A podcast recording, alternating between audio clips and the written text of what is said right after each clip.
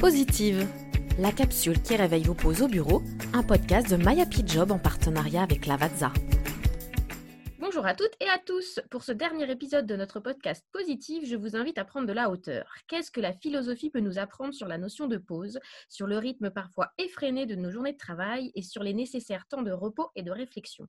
Pour nous apporter un éclairage lumineux en cette période de crise, Laura Lange, docteur en philosophie pratique, experte pour le réseau APM et conférencière, elle intervient très régulièrement en entreprise. Bonjour Laura. Bonjour Fabienne. Quelles sont les origines euh, du mot pause Si on s'intéresse, d'où vient ce, mot? Eh bien, le mot pause vient de l'origine, alors j'ai regardé un petit peu euh, tout à l'heure, vient de l'origine posis en grec et de posa en latin qui signifie la cessation. Autrement dit, l'arrêt, ou encore on pourrait dire la trêve, ou encore la suspension momentanée d'une activité. C'est en tout cas la définition qu'on trouve dans les différents dictionnaires. Alors si on prend un exemple, hein, ça pourrait être celui de la pause café dans nos vies actives. Une pause momentanée, hein, plus ou moins courte, qui n'est entre guillemets, on pourrait dire pas toujours, euh, je pense que les auditeurs seront d'accord, pas toujours euh, reposante, c'est parfois même plus pesant que reposant, entre les dix bruits de couloir, ce qui cause à tambour battant ou nos préoccupations qui font qu'on n'arrive pas vraiment à couper le, cordon. Et ben bref, on connaît la chanson de ce genre de pause qui n'en sont pas vraiment. Et en guise de clin d'œil, en regardant l'étymologie et l'historique du mot, j'aime assez l'origine musicale du mot pause qu'on trouve. En musique, la pause, elle est affiliée au silence. Et donc, il s'agit d'observer un silence de la durée d'une mesure c'est plutôt joli. On entend bien là, du coup, le ralentissement auquel nous invite initialement la pause en tant que telle face au bruissement euh, ambiant de la course généralisée que l'on connaît si bien.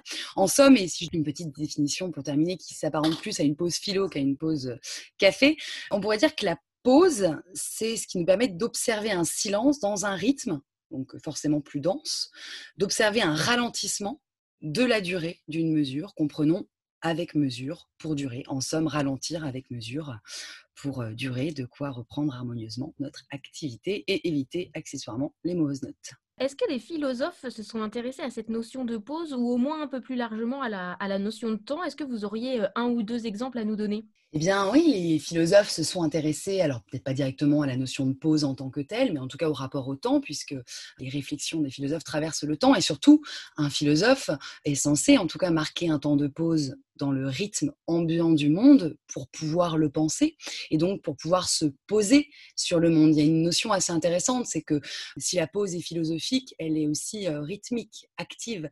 C'est un arrêt où on se pose, P-O-S-E, pour penser le monde. C'est pas, on fait pas rien. On n'est pas que spectateur, on est euh, acteur. Donc il y a vraiment cette notion intéressante. On peut aussi constater que euh, nos pauses sont souvent des fuites, c'est-à-dire euh, qu'on va marquer un temps de pause un peu divertissant. Et d'ailleurs, c'est pour ça que je faisais l'allusion avec la musique précédemment. Mais il y a un peu un brouhaha ambiant, une cacophonie, et la pause doit être divertissante. On sort, on s'extrait, on a du mal à demeurer, à être dans le silence. Et ça me fait écho à Pascal, euh, le divertissement hein, pascalien, qui justement le divertissement, divertissement divertissement. Il y a une notion presque de, oui, de, mensonge à travers le divertissement. En tout cas, on refuse de faire face à soi, de réfléchir. Donc, quand on est seul avec soi-même, on réfléchit en miroir, on est face à soi, et ça nous invite aussi à penser bah, à notre condition d'être euh, faible, mortel, etc., etc. Et d'ailleurs, Pascal a une phrase d'actualité, hein, puisqu'il nous dit euh, Tout le malheur de l'homme vient d'une seule chose, qui est de ne pas savoir demeurer au repos dans une chambre. Et il y a quelque chose bon, bah, très actuel puisque nous sommes actuellement confinés. Et je pense qu'un philosophe, quelqu'un qui tente de prendre la vie avec philosophie, de réfléchir, c'est quelqu'un qui se pose, qui s'assoit avec lui-même, en face du monde, dans une chambre, se confine, mais pour en sortir, bien évidemment, il ne s'agit pas de, rester là à ne rien faire, mais d'essayer de, de, réfléchir au monde dans lequel on est. Donc il y a cette notion d'une pause active qui n'est pas une fuite, au contraire.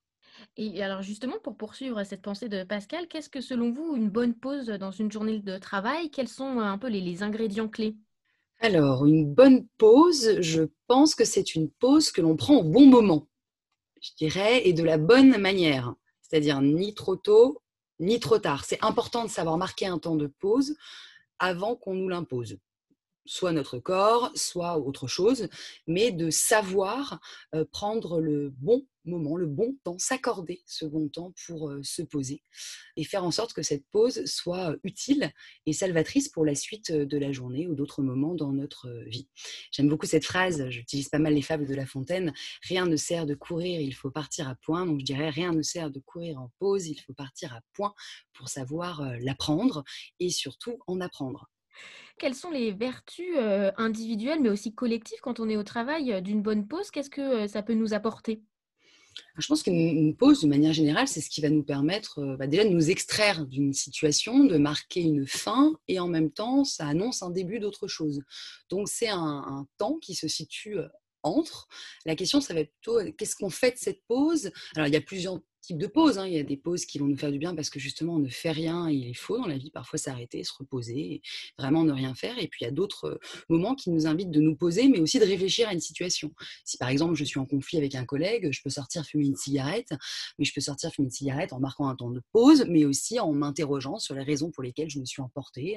Ou je parlais d'un café, on pourrait prendre autre chose évidemment que la cigarette, c'est quand même bien mieux. Mais il y a quand même cette idée de se dire, il y a plusieurs façons de vivre cette pause. Soit j'en suis spectateur, soit j'en suis l'acteur. Et si j'en suis l'acteur, eh bien, je vais pouvoir y réfléchir, me creuser le méninge, m'aérer les méninges et faire le ménage finalement dans ce qui m'a conduit à avoir peut-être même besoin de cette pause. Donc, en apprendre. Il y a des pauses qu'on fait volontairement dans nos journées de travail et il y a des pauses imposées, comme en ce moment avec le confinement. Certains ont dû mettre sur pause leur activité. Qu'est-ce que vous leur conseillez de lire pour prendre les choses avec philosophie?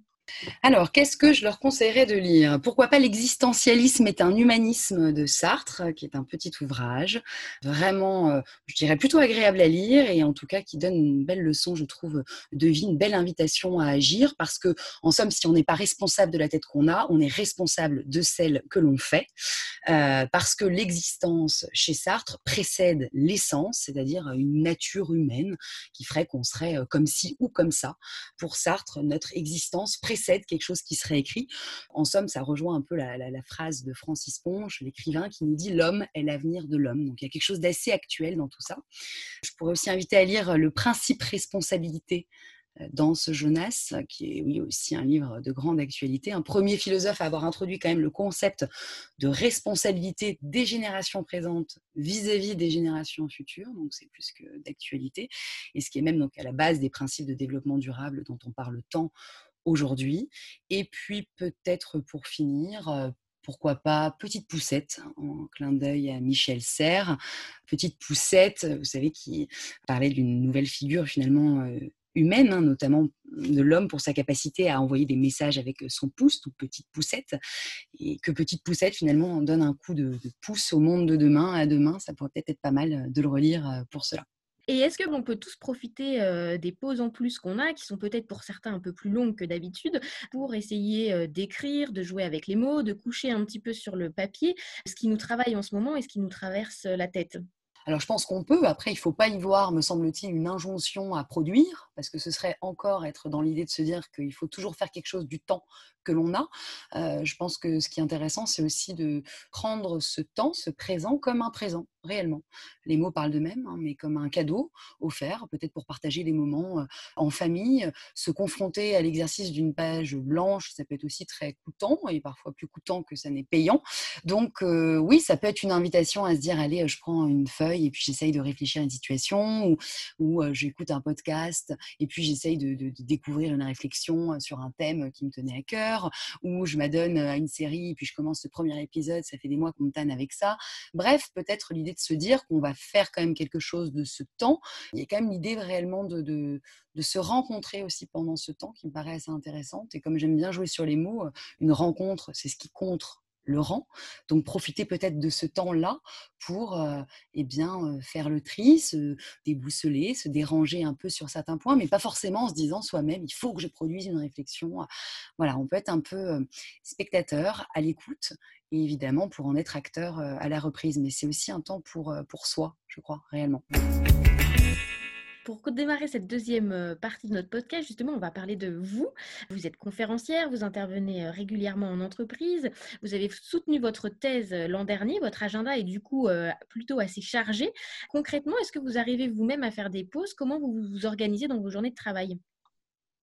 Oui, mais alors écoutez, là pour le moment, pour tout vous dire, j'en fais une belle de pause, hein, parce que l'agenda était plutôt rempli, mais évidemment avec euh, eh bien, ce qui arrive en ce moment, d'autant plus quand on fait des conférences, donc on intervient dans des endroits où les gens se regroupent et partagent un temps ensemble. Bah là, c'est fortement ralenti. Après, euh, j'ai, je dirais 80% de mon temps, c'est l'écriture. Donc aujourd'hui, je change pas grand-chose à ce niveau-là. J'ai plutôt un mode de vie assez confiné, puisque j'écris voilà beaucoup, que ce soit chez moi ou dans des cafés ou dehors. Donc je profite d'un temps de pause café pour faire de la pause philo. C'est un petit peu les deux. Aujourd'hui, voilà, c'est vrai que j'essaye de marquer j'essaye de m'en saisir comme un temps de pause, mais finalement c'est très compliqué avec la réalité familiale, la pression que représente aussi la reprise, ou peut-être un temps qu'on n'arrive pas vraiment à saisir, une reprise dans un mois, dans deux mois, dans six mois. C'est un temps de pause qui est plutôt anxiogène et en même temps enthousiasmant. Il y a un paradoxe un peu entre les deux, je dirais. Vous nous parliez des pauses café, pauses philo. Est-ce que vous êtes, comme beaucoup de Français et de Françaises, une adepte de la, pause café en temps normal? J'ai envie de dire aussi au-delà de cette période de confinement. Oui, alors euh, par contre, comme je travaille essentiellement seule, c'est sûr que ma pause café, elle est quand même bien moins dynamique qu'avec des collègues. Je regrette souvent ce temps quand j'avais euh, pas mal de, collègues à l'époque où c'était un temps où on pouvait aussi euh, partager, donc c'était assez sympathique. Mais je, prends ouais, un temps de, pause, mais, tout en écrivant et en travaillant. Alors j'ai la chance aujourd'hui de faire une activité qui me passionne. Donc, j'ai quand même souvent l'impression eh bien, d'être dans une espèce de pause un peu continue. Donc, c'est assez plaisant. Et est-ce qu'il y a d'autres activités que vous aimez faire pendant vos pauses? Vous nous parliez de l'écriture. Est-ce qu'il y a d'autres choses que vous aimez faire bah, Peut-être aussi pour ralentir le rythme ou pour tout simplement vous aérer l'esprit? Alors, je fais pas mal de sport. Hein. Je serais pause café et CAF pour ceux qui connaissent en salle de sport, cuisse à en l'occurrence. Mais non, et la course à pied aussi beaucoup. C'est-à-dire c'est un paradoxe. Je ralentis en courant. Voilà, j'aime courir je marque des temps de pause ainsi. Donc vraiment, oui, le, sport, en tout cas pour moi, c'est un véritable exutoire et je le pratique quotidiennement. Donc j'en ai besoin et c'est quelque chose qui me, qui me fait du bien. Est-ce que vous avez un lieu idéal pour une bonne pause? Est-ce qu'il y a un endroit particulier où vous adorez aller pour ralentir et faire des pauses? Je dirais oui, l'extérieur, si possible, bon, bah, la nature. J'ai malheureusement peu l'occasion hein, de m'y rendre étant quand même bon en ville. Mais par contre, être sur les quais, marcher, euh, ça c'est quelque chose que je trouve euh, assez plaisant. Quoi. Pouvoir euh, observer, voir plus loin que le bout de son nez et avoir des étendues un peu visuelles, chercher un peu l'horizon. Donc ça c'est un temps que je trouve appréciable. C'est la raison pour laquelle la vue, je travaille dans un endroit où il y a une vue et j'ai toujours ce seul critère, c'est la vue. J'aime pouvoir voir loin ça me semble intéressant.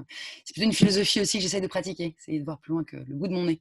Si je vous donnais une baguette magique, avec qui aimeriez-vous faire une pause aujourd'hui? Là, tout de suite, euh, bah, du coup, avec ma meilleure amie qui travaille euh, dans l'administratif, mais qui travaille en EHPAD et qui est éminemment sollicitée aujourd'hui dans ce contexte. Donc, j'aimerais marquer un temps de pause avec elle, déjà pour la soulager, et puis parce que oui, ça me semble important de soutenir ceux qui, qui participent et qui sont au plus près de toutes les problématiques actuelles.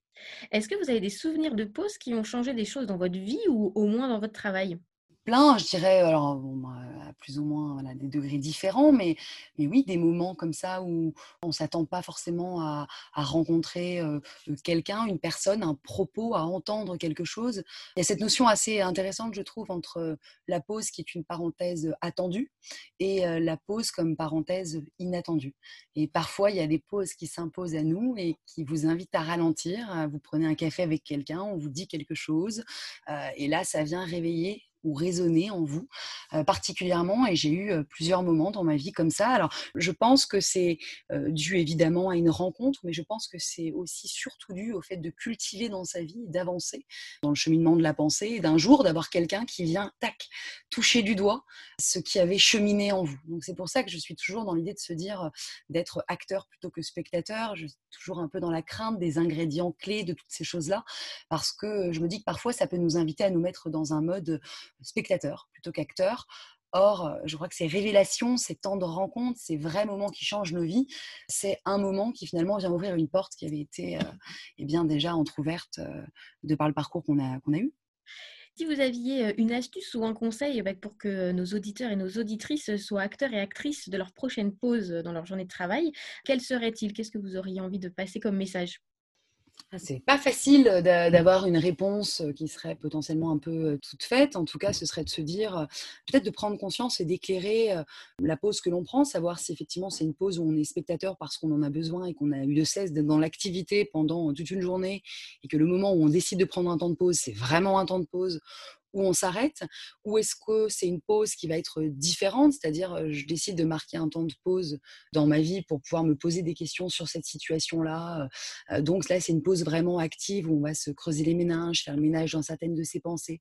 Ce sont des choses assez différentes. Donc j'inviterais déjà à identifier la raison pour laquelle je prends une pause et à partir de ce moment-là, bah, à prendre une pause qui corresponde on en revient à ce que je disais un petit peu tout à l'heure. Qu'est-ce que c'est qu'une bonne pause? C'est une pause qui est prise au bon moment et de la bonne manière.